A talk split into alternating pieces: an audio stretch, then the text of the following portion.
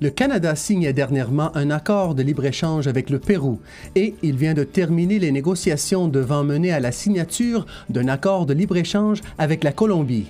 Ces accords de libre-échange ne visent pas seulement l'abolition ou la réduction de certains tarifs ou encore la protection des investissements canadiens. Ils prévoient également des ententes tout aussi importantes en matière d'environnement et de coopération sur la main-d'œuvre, lesquelles étaient des exigences essentielles des négociateurs canadiens. Ces accords marquent un pas important dans la relation entre Canada et ces pays d'Amérique latine, d'autant que le Canada entend réaffirmer sa volonté de renouer avec les Amériques. Mais qu'en est-il pour les entreprises canadiennes? Ici Michael Mancini, rédacteur en chef de Canada Export, le magazine du service des délégués commerciaux du Canada destiné aux entrepreneurs désireux de faire des affaires, d'investir et de prospérer sur les marchés mondiaux. Vous pouvez consulter notre revue à l'adresse international.gc.ca.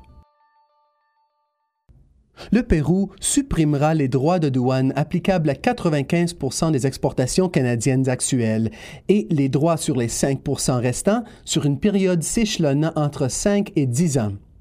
Pour ce qui est de la Colombie, si l'accord de libre-échange avec le Canada est ratifié, elle réduira ses droits de 16,6% sur les produits agricoles et de 11,8% sur les produits manufacturés. Aujourd'hui, je m'entretiens avec le représentant d'une société colombienne qui importe un large éventail de produits agricoles canadiens, et aussi avec une société minière qui a établi une présence au Pérou. Et il ne faudra surtout pas manquer mon dernier entretien avec un expert selon qui le moment est idéal pour les entreprises canadiennes souhaitant se lancer sur les marchés des Amériques. Maintenant, voici le représentant de la société colombienne sur les effets de la réduction des droits de douane prévus dans l'accord de libre-échange entre le Canada et la Colombie. Uh, uh, je m'appelle Juan Izaza et je suis un associé principal de Sigsa SA, une entreprise importatrice. Nous importons un bon nombre de produits de base de différents pays et nous faisons beaucoup affaire avec le Canada. En fait, nos activités d'importation sont centrées sur le Canada. Nous importons de nombreux produits agricoles, du blé surtout, destinés à la meunerie colombienne, et des légumineuses comme les petits pois et les lentilles dont le Canada est un gros producteur. Soit dit en passant, nous achetons aussi des engrais de Vancouver ainsi que de l'orge pour la brasserie. Je suis persuadé que cet accord de libre-échange accroîtra la compétitivité du Canada, surtout maintenant que les prix de ses produits de base sont montés en flèche. Mais encore plus que les cours du blé, de l'orge ou des légumineuses, le marché du fret est en pleine ébullition et le délai supplémentaire de quatre ou cinq jours qu'il faut pour expédier des marchandises du Canada sera certainement réduit du fait de la compétitivité accrue que cet accord de libre-échange assurera au Canada. En abaissant les droits de douane des produits en provenance du Canada à des taux inférieurs à ceux des produits d'autres origines concurrentielles comme les États-Unis et l'Argentine, les produits canadiens seront vendus à meilleur prix sur le marché colombien et la diminution des droits de douane compensera probablement les coûts de transport supplémentaires que nous devons payer aujourd'hui. Vous savez, je pense que l'accord de libre-échange garantira la survie des producteurs agricoles. Nos meuniers adorent le blé canadien, mais si, à un moment ou à un autre, le blé américain ou le blé européen se vend moins cher, c'est celui dont ils s'approvisionneront tout simplement pour rester en activité. La diminution des droits de douane permettra certainement à ces entreprises de poursuivre leur activité. De plus, étant donné la lenteur des pourparlers entourant l'accord avec les États-Unis, si la Colombie et le Canada ratifient leur accord dans un proche avenir, les agriculteurs canadiens seront alors sur un pied d'égalité avec les agriculteurs américains. Si cet accord de libre-échange nous intéresse tout particulièrement, c'est en partie en raison de l'importance que revêt le Canada pour notre entreprise. Si nous devions nous approvisionner aux États-Unis, à la suite d'un accord qu'ils auraient conclu avec la Colombie, nous ferions faillite. En fait, je vous dirais que les fabricants de bière ont commencé à importer l'orge de l'Argentine tout simplement parce qu'elle était exempte de droits. C'est pourquoi j'espère que l'élimination des droits frappant l'orge canadien entraînera une augmentation marquée des importations d'orge du Canada. En tout cas, elle y sera certainement favorable. Vous venez d'entendre M. Juan Isaza. Mais un accord de libre-échange, c'est bien plus que la simple suppression des droits de douane. Un aspect important des accords de libre-échange est que ces derniers permettent de protéger l'investissement canadien à l'étranger. Je me suis entretenu un peu plus tôt avec M. Murray Lytle, vice-président de la petite société minière canadienne Sienna Gold, qui a établi une présence au Pérou. M. Lytle nous a fait part des raisons qui lui font dire que l'accord de libre-échange aidera son entreprise à investir au Pérou.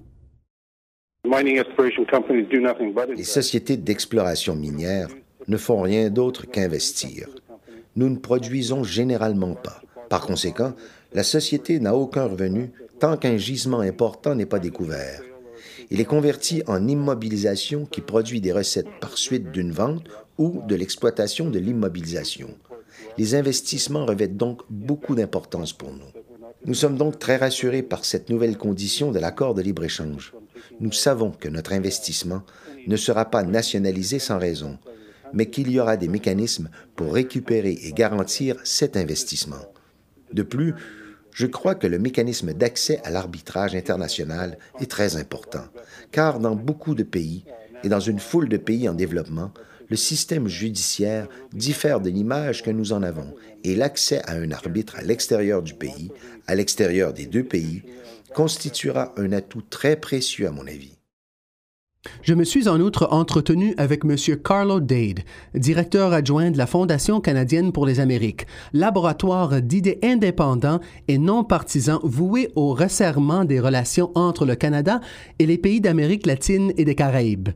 M. Dade m'a expliqué pourquoi, à l'heure actuelle, les entreprises canadiennes disposent d'une fenêtre stratégique en Colombie et dans l'hémisphère. Voici un extrait de notre entretien. Le problème est que nous n'avons pas vraiment vu d'entreprises canadiennes en profiter pleinement dans la région. Ça sort un peu de notre champ de vision. Nous avons beau être multiculturels, je dirais que nous ne sommes vraiment pas si internationaux que ça pour ce qui est des affaires et d'aller s'installer à l'étranger. Il y a donc des débouchés là-bas que nous avons manqués.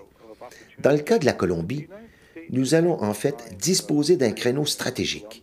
Les États-Unis n'ont pas encore signé d'accord de libre-échange avec la Colombie. Bon, ce qui est vraiment fascinant dans le cas de ce pays, c'est que dans les faits, il existe bien un accord de libre-échange entre les États-Unis et la Colombie, mais seulement du côté colombien il est possible pour les entreprises colombiennes d'investir aux États-Unis en profitant d'accords préférentiels, les préférences commerciales en faveur des pays ondins. Les entreprises américaines ne profitent pas des mêmes préférences en Colombie, ce qui explique pourquoi elles se battent pour obtenir un accord de libre-échange. Si le Canada signe notre accord avec la Colombie, nous aurons alors des débouchés dans ce pays auxquels les États-Unis n'ont pas accès. Dans les secteurs agricoles et miniers en particulier, nous disposerons donc en Colombie d'un créneau qui sera vraiment capital de saisir. De quelle ampleur ce créneau, le sait-on? Je pense que les États-Unis vont mettre encore un an avant de faire ratifier leur accord de libre-échange avec la Colombie. Les Colombiens préfèrent évidemment un accord qui leur apporte plus de certitude pour ce qui est d'investir dans l'industrie et les biens d'équipement pour vendre aux États-Unis. Mais de notre point de vue, nous devrions connaître une très bonne année. Nous jouissons également d'une meilleure réputation dans la région sur le plan de la responsabilité sociale des entreprises, un autre élément qui fait partie intégrante de l'accord avec le Pérou. Alors, en ce qui concerne l'avantage concurrentiel, le fait que nous soyons meilleurs sur le plan de la responsabilité sociale des entreprises se trouve renforcé par l'accord avec le Pérou il figurera probablement dans notre accord avec la Colombie, ce qui nous donne un réel avantage sur notre principal concurrent dans la région, l'Espagne. C'est l'unique atout dont nous disposons pour le moment contre l'Espagne, avec laquelle nous sommes très en concurrence et relativement au même niveau dans l'hémisphère. J'aimerais revenir sur une remarque intéressante que vous avez faite plus tôt, à savoir que les entreprises canadiennes ne sont pas assez internationales. Quel rôle vont jouer ces accords de libre-échange pour susciter des possibilités dans l'hémisphère pour les entreprises canadiennes? Vous savez, en fait, les affaires trouvent des débouchés où elles veulent. S'il existe des possibilités de faire de l'argent, les entreprises les trouvent. Le rôle des accords de libre-échange, c'est de procurer un plus grand niveau de confort qui devrait vraiment aider les entreprises à se sentir plus en sécurité pour aller à l'étranger et dans cette région en particulier. Cela devrait également attirer l'attention sur les débouchés qui existent dans ces pays. Les programmes de ce type, où on parle de l'hémisphère, et les articles dans les journaux devraient amener les entreprises à réfléchir un peu plus. Les entreprises qui sont engagées ne manquent pas, mais il reste des débouchés pour d'autres entreprises et avec un peu de chance, les programmes comme celui-ci permettront de faire avancer les choses. Évidemment, pour parler de rôle considérable, il faut que l'économie et les avantages financiers de base soient là. Cela sous-entend une analyse de rentabilité sérieuse. On ne peut donc pas exagérer le rôle de la responsabilité sociale des entreprises, qui ne peut se substituer à une solide analyse de rentabilité. Mais lorsqu'il est logique d'investir, la responsabilité sociale des entreprises va jouer un rôle considérable.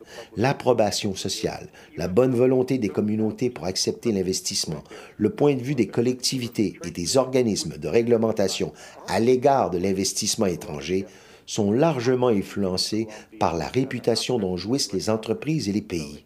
Cet accord, en le garantissant par la loi, en nous procurant un élément concret, permettra de modifier l'opinion du public sur ce que nous faisons.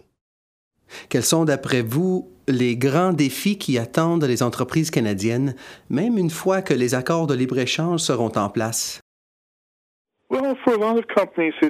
Eh bien, pour un bon nombre d'entre elles, il s'agit de leur connaissance de la région et de la culture, de la langue, de la pratique des affaires, de la façon de travailler dans ces pays-là.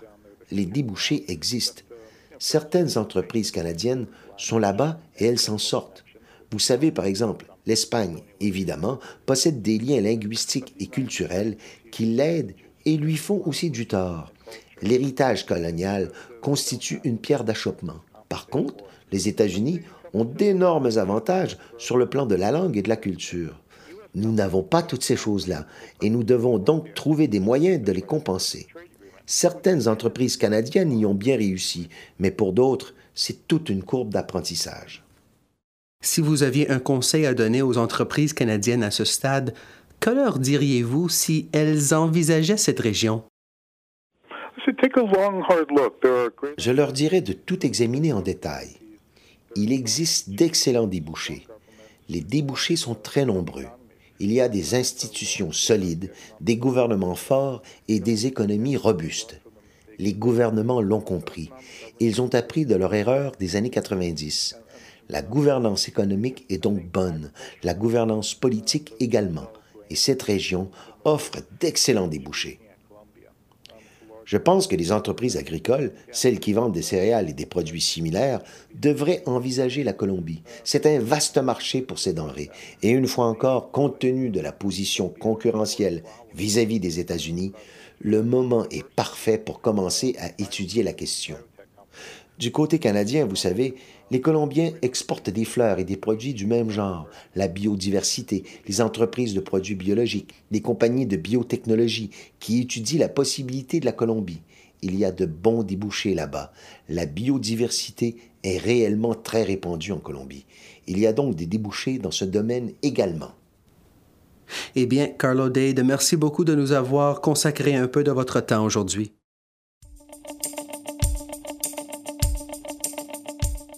Eh bien, c'est déjà tout pour ce balado bulletin de Canada Export. Comme l'a souligné M. Dade, une excellente façon pour les entreprises canadiennes de profiter de cette fenêtre stratégique est de communiquer avec le service des délégués commerciaux du Canada en Colombie et au Pérou.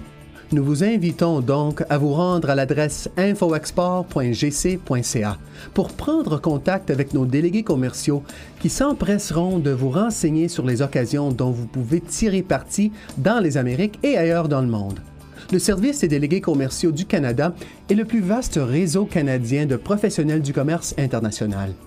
Il offre des conseils et met à votre disposition ses compétences en résolution de problèmes ainsi que son réseau mondial de contacts.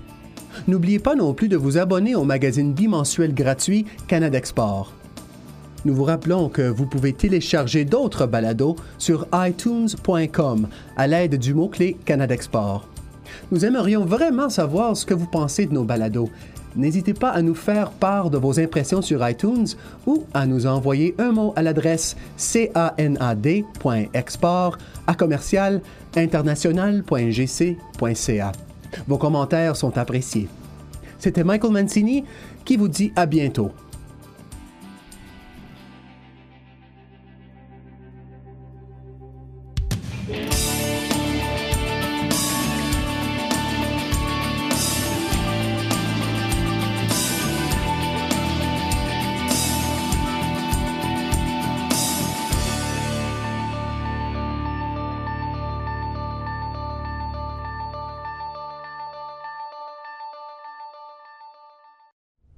C'était un balado du gouvernement du Canada.